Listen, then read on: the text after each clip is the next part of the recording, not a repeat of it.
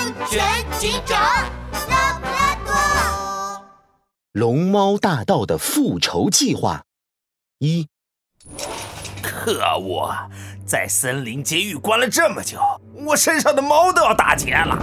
森林监狱的大门打开，一只脏兮兮的龙猫缓缓走了出来。它深深地吸了一口气，流下了两行滚烫的热泪。这是什么味道啊？是自由的味道！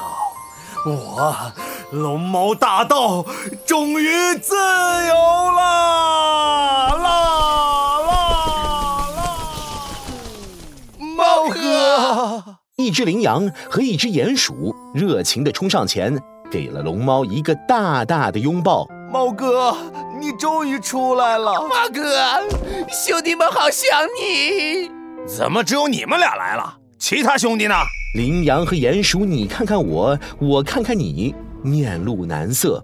猫哥，那个那个，你之前偷千年珍珠被拉布拉多警长抓住的事，一下子传遍了整个森林小镇，大家都说你说我什么？呃，说你一头钻进了垃圾桶，最后被拉布拉多警长。抬到了警局。对对对，他们都笑话你，喊你垃圾龙猫。什么？可恶！竟敢笑话我龙猫大盗！我看他们是不想在森林小镇混了。龙猫大盗握紧了拳头，眼神中充满了怒火，仿佛下一秒就要爆炸了。羚羊和鼹鼠吓得瑟瑟发抖。深夜，龙猫大盗躺在床上，翻来覆去睡不着，脑海中不断回想着自己被拉布拉多警长抓捕的画面。龙猫，你涉嫌盗窃他人财物，跟我去警局走一趟吧。他们都笑话你，喊你垃圾龙猫。龙猫大盗越想越生气。可恶！我之所以落到这个下场，都怪那个拉布拉多警长，都是他害我丢脸。此仇不报，我龙猫大盗日后没脸做大盗了。龙猫大盗腾的一下子从床上跳了起来，连夜把手下羚羊和鼹鼠喊了过来。我决定找拉布拉多警长报仇。听到龙猫大盗这么说，羚羊和鼹鼠吓得毛都竖起来了。哎呀呀，猫哥，这拉布拉多警长可不是一般的警察呀！再说了，他已经抓过你一次了，你还想让他抓你第二次吗？啊！你们瞧不起我猫哥？不是不是，猫哥可是咱森林小镇最牛的大盗，他拉布拉多警长算哪根葱？给咱猫哥穿鞋都不配。嘿。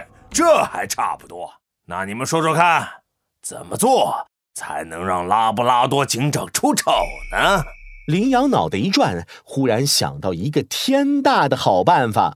哎，猫哥，我知道怎么做，只要准确掌握拉布拉多警长的行踪，我们就可以找到机会报复他了。说完，羚羊得意的笑了。可是。我们怎么知道拉布拉多警长的行踪呢？直接找到拉布拉多警长，当面问他就可以了。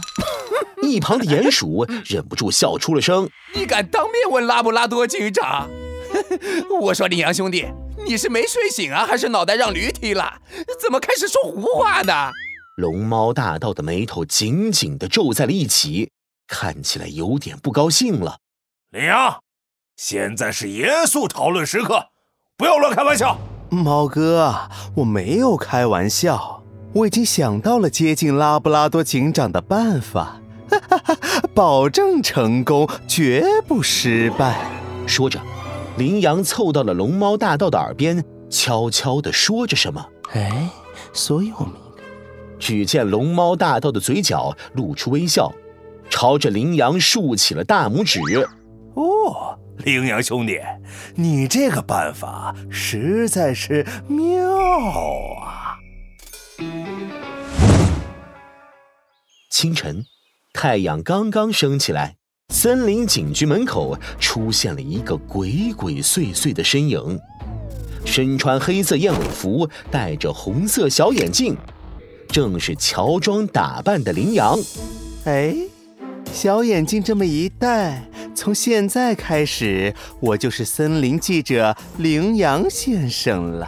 羚羊昂首挺胸，迈着自信的脚步走进了森林小镇警局。